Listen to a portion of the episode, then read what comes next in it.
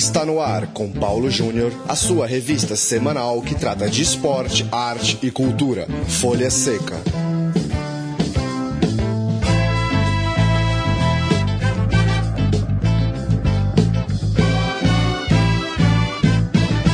Olá, ouvinte da Central 3, hora de mais um Folha Seca, nosso bate-papo sobre literatura e cinema relacionados ao esporte. Folha Seca este de número 76, que vai bater um papo com Emanuel Leite Júnior. Nos atende de telefone lá de Pernambuco, ele que é autor do livro Cotas de Televisão do Campeonato Brasileiro, livro que inclusive deu origem é, a um projeto de lei que trata desse tema. Emanuel, é, valeu por participar aqui do Folha Seca. Opa, Paulo, obrigado pelo convite e por abrir esse espaço para a gente poder comentar esse, esse tema que, para mim, é tão, tão importante para o futebol brasileiro.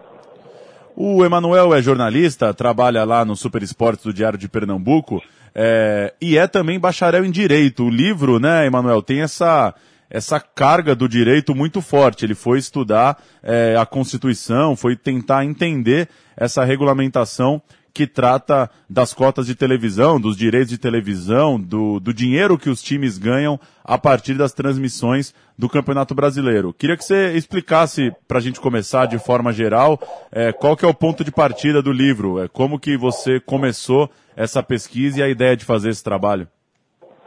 A ideia de fazer o trabalho, ela, é, o livro é fruto da minha monografia em Direito. É, meu trabalho de conclusão de curso na época da Faculdade de Direito, é, que foi por acaso que eu, que eu pude fazer esse, abordar esse tema. Eu tinha interesse em estudar esse tema, mas eu já, tava, já tinha começado a minha monografia sobre um outro tema na área de direito internacional público. Só que, como fiquei sem orientador, porque não teve orientador na área, tive que cair para o direito constitucional. E a minha orientadora na época disse, ó, na, na área de constitucional até, posso, até pode abranger direito internacional público, mas eu não me sinto à vontade para orientar, não tem nenhum tema na área de constitucional precisamente que você queira estudar, não. E aí eu me lembrei desse tema, que todo mundo sempre falou, é, pelo menos aqui no Nordeste, a gente tem esse sentimento de, de injustiça em relação à divisão das cotas. Mas todo mundo acha injusto. E eu pensei, mas por que, que é injusto? É, vou procurar no direito constitucional, já que a gente tem uma Constituição Federal que é referência não só na América Latina, mas no mundo todo como uma Constituição cidadã, uma Constituição bastante avançada em termos democráticos. Vou, vou estudar a partir dos preceitos e princípios da democracia que estão na nossa Constituição para tentar ver se realmente existe essa injustiça. É, e aí então eu peguei o princípio da igualdade, que é, junto com a liberdade são as duas bases da democracia, e a partir do estudo do princípio da igualdade eu desenvolvi a, a, o meu trabalho concluindo que sim, que a forma como, como as negociações e a divisão do, dos direitos de transmissão estavam sendo conduzidas no Brasil é, eram injustas. Isso foi antes da, da implosão do Clube dos 13. Com a implosão do Clube dos 13, piorou.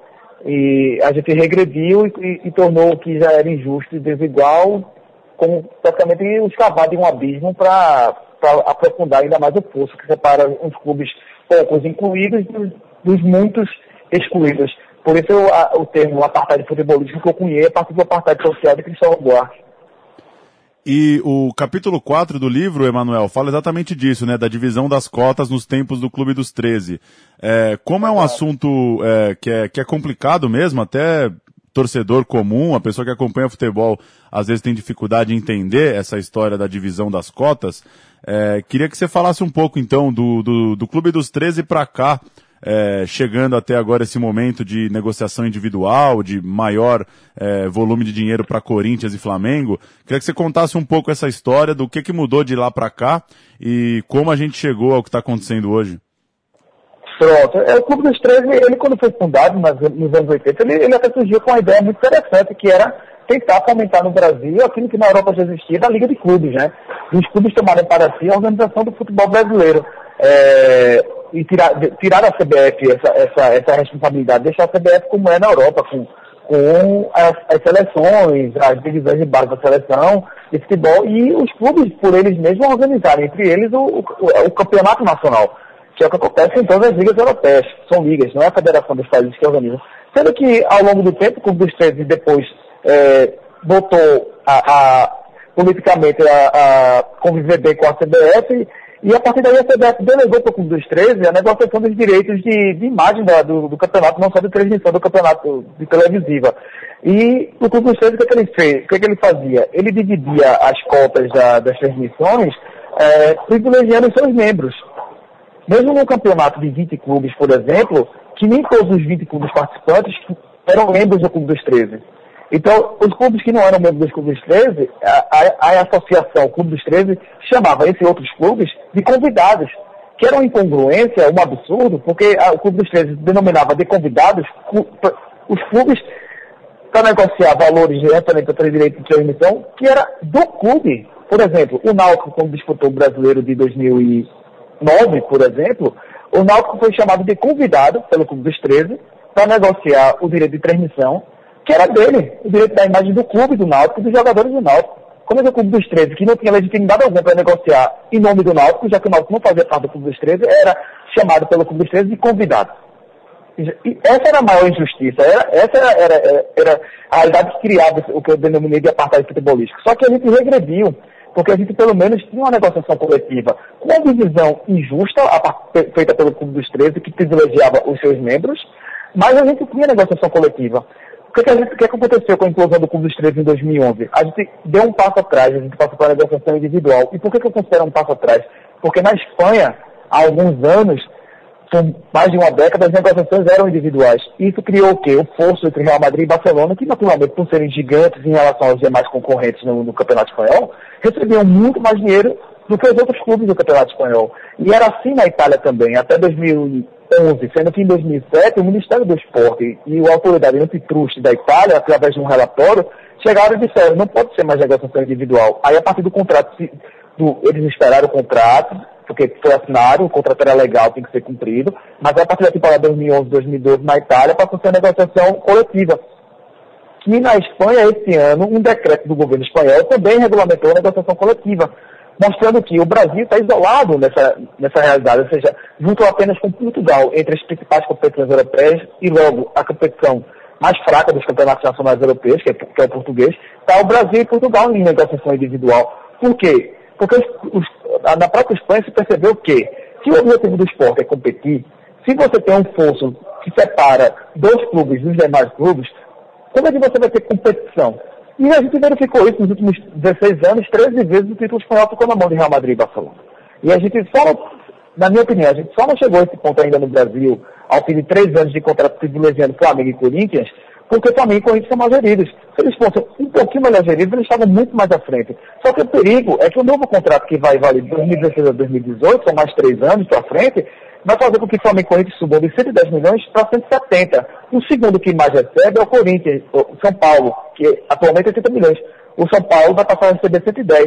Ou seja, a diferença do São Paulo para o Flamengo Corinthians, que era 30 milhões, vai passar a 60. Isso para não falar do, dos clubes que têm contrato fixo com a Rede Globo, que são Goiás, Curitiba, Esporte, Vitória, Bahia, Atlético Paranaense, que recebeu hoje 27 milhões, vão passar a receber 35. Então a diferença hoje de 27 para 110 vai passar de para 35 para 170. Fora os outros que não, que, que não têm contrato fixo, que tem que negociar a cada ano o seu contrato, que recebem bem menos do que isso. Então como é que a gente vai ter, a médio prazo, competitividade nesse campeonato brasileiro, se Flamengo e Corinthians forem melhores geridos nos próximos três anos? O risco de, de acontecer no Brasil que aconteceu na Espanha existe, ele é real. Sendo que a Espanha percebeu que isso não, não é, não, até que o produto do campeonato espanhol não era interessante. E esse ano teve um decreto do governo. Aqui no Brasil não, infelizmente já tem um contrato e a gente vai ter que esperar pelo menos até 2019 para ver se muda essa realidade nefasta. E, Emanuel, queria que você falasse como que esse trabalho é, foi se tornar um texto base dos projetos de lei. É, em que pé que está isso? O que que, que, que Congresso, é, que que as articulações políticas é, a partir desse texto estão fazendo no momento? Pronto. É, na verdade, antes mesmo de, de, de, eu optar pelo jornalismo, eu tinha blog na internet e publiquei um, um resumo do resumo, um artigo bem resumido do, da minha monografia ainda. Depois, quando teve a inclusão do Clube dos Três, atualizei o material, publiquei novamente, estava na, na, na, internet. Então, é, o assessor do deputado Raul Henrique, pesquisando, quando o Raul Henrique é, teve interesse em elaborar um projeto de lei sobre, sobre o tema, ele pesquisando e chegou ao meu blog e entrou em contato comigo, disse que, que o deputado estava elaborando um projeto de lei e que tinha visto no material, que tinha achado bastante interessante, e perguntou se tinha mais é, elementos para fornecer para eles para subsidiar, para dar base para a justificativa do projeto de lei. Eu, eu, minha intenção, quando eu comecei a, a estudar esse tema, era justamente esse, era despertar nos dirigentes do futebol e nos nossos representantes é, políticos, é, despertar deles o interesse sobre esse tema, mostrar para eles que esse tema pode sim ser regulamentado. Quando houve um deputado interessado, por acaso ele era do meu estado, mas a, a pesquisa foi, foi, feita pela internet, chegou até mim através do meu blog. Depois é que eu passei a ter contato por telefone com o deputado Raul, então deputado Raul Henrique, para discutir o tema. E foi quando ele conversou comigo. Eu, eu mandei o material para ele, é, material que agora estou publicando como, publiquei como livro, mandei o material para ele. É, depois ele ligou para mim para tirar algumas outras dúvidas quando ele foi finalizar o projeto. E aí ele me mandou o projeto é, pré-elaborado antes de apresentar, e eu fiz algumas observações. E foi assim que, que surgiu. Mas como Raul Henrique é, foi eleito vice-governador de Pernambuco, ele é vice-governador de Pernambuco atualmente, ele deu seguimento ao, ao, ao, projeto de lei, o projeto de lei foi arquivado no Congresso Nacional, mas aí outro deputado estadual, deputado federal daqui de Pernambuco, Betinho Gomes, ele representou esse projeto nessa legislatura. Aí o projeto, até a última vez que eu, que eu conversei com o Betinho Gomes, ele estava parado na comissão é, de esporte do, da Câmara dos Deputados. O relator ainda não tinha sequer apresentado parecer, desde março. É, então, Betinho Gomes está vendo para poder que, porque sabe que o projeto de tenha andamento, ele tem que ter o parecer do, do relator de uma das comissões. Ele está na comissão de esporte, também vai estar na comissão de ciência e tecnologia, porque trata de televisão, e por fim, é a comissão de Constituição, Justiça e Cidadania, que todos os projetos passam por isso para ver, analisar a constitucionalidade do projeto, enfim. Aí a última vez que eu falei com o Betinho Gomes, que foi no lançamento do livro, ele me falou que, que quando o Congresso retomar as atividades que foi na semana passada, ele iria fazer um requerimento para poder tentar apressar, para ter pelo menos seu parecer em relação, para começar a andar mesmo, para que possa ser discutido, possa ser votado, enfim. E para a gente fechar, Emanuel, você que acompanha aí o futebol de Pernambuco, como que essa, essa desigualdade financeira repercute nos clubes? O esporte é, mostrando uma boa organização, conseguindo fazer um campeonato brasileiro de nível é, nas primeiras posições. O Náutico e o Santa é. em condições também de subir na Série B e quem sabe se, se conseguem ter sucesso juntos, não consegue ter três times de Recife ano que vem de novo? É, o Sport já há alguns anos conseguiu sanear as dívidas dele. É, é, dívida trabalhista, por exemplo, do esporte é praticamente irrisória, já está toda parcelada na gestão do trabalho, está sendo paga, e eles estão com um CP extremamente organizado, e isso está começando a colher frutos, né? Porque a partir do momento que você não gere dívida, você, aquilo que entra pode ser aplicado no futebol, é, você pode ter um orçamento mais, mais tranquilo para poder contratar melhor, que é o que ele está fazendo desde que voltou para a primeira divisão no ano passado, contratou Diego Souza, esse ano contratou o Hernando Brocador, Maicon Leite, Samuel, Marlone, enfim, vários jogadores. Então o esporte está conseguindo ter um, um, um elenco competitivo e está se mostrando competitivo nesse campeonato brasileiro atual, porque conseguiu se reestruturar há, há alguns anos é, e também, é, o esporte, apesar, do, apesar dos pesares, o esporte tem a, a, vantagem de ter sido membro do Clube dos 13. É, mesmo sendo, vamos dizer, daquilo que eu digo no meu livro, da, da casta mais baixa do Clube dos 13, que recebia menos, mas ele tinha a vantagem de ter sempre um, uma cota fixa. Como ele ainda tem um contrato fixo com a Globo, mesmo que ele caia para a segunda divisão, ele tem um contrato de 27 milhões atualmente e vai aumentar para 35. Enquanto o Santa Cruz e Náutico não tem esse contrato fixo, né? Santa Cruz e Náutico, por exemplo, o Sport, quando disputou a segunda divisão na última vez, recebeu os 27 milhões que ele tem do, do contrato com a Globo. Enquanto que Náutico e Santa Cruz esse ano estão disputando a segunda divisão recebendo 3 milhões, enquanto o Botafogo, na segunda divisão, recebe 45 milhões.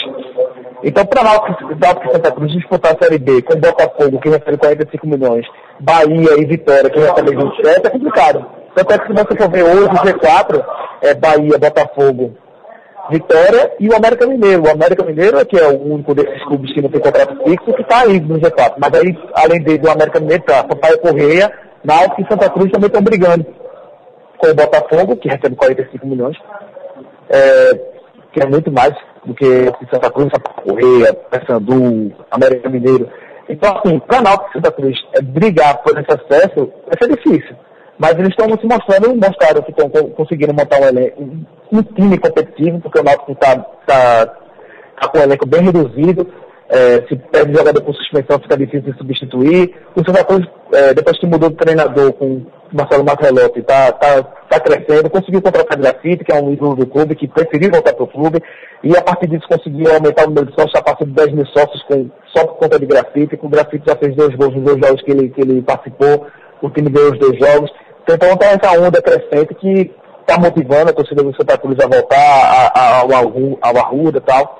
Então, assim, mas para a Nova Santa Cruz competir mesmo na Série B é complicado, porque sempre tem um time da, que cai da Série A, que, desses clubes que tem contrato fixo, que recebe uma cota muito maior que eles, que, que fica até injusto de disputar a própria Série B. Mas, é, pelo menos, esse ano estão mostrando que está com condições de, de, tentar brigar. Um dos dois, pelo menos, eu acho que, que consegue subir. Não sei se os dois conseguem subir não, mas pelo menos um dos dois deve brigar até o fim aí, deve conseguir subir. E o esporte totalmente saneado, apesar de receber 27 milhões e o Flamengo com 110, o São Paulo 80 milhões, o Vasco que está na lanterna recebe 70. Mas o esporte, por estar saneado, por não gerir dívida, ele pode, o dinheiro que ele recebe, ele usa no futebol. Ele está conseguindo pagar em dia, tudo. Então ele vai se manter competitivo até o fim, vai brigar pelo G4 até o fim do, do Campeonato Brasileiro, sim.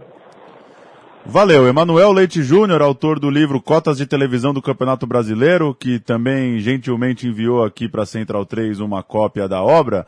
É, valeu, Emanuel. Seguimos em contato e um abraço também para Ezequias Pierre, nosso ouvinte aí de Recife, que é, fez a ponte e nos apresentou o trabalho. É. Valeu, Emanuel. Um abraço. Obrigado, Paulo. Obrigado pelo espaço. Abraço.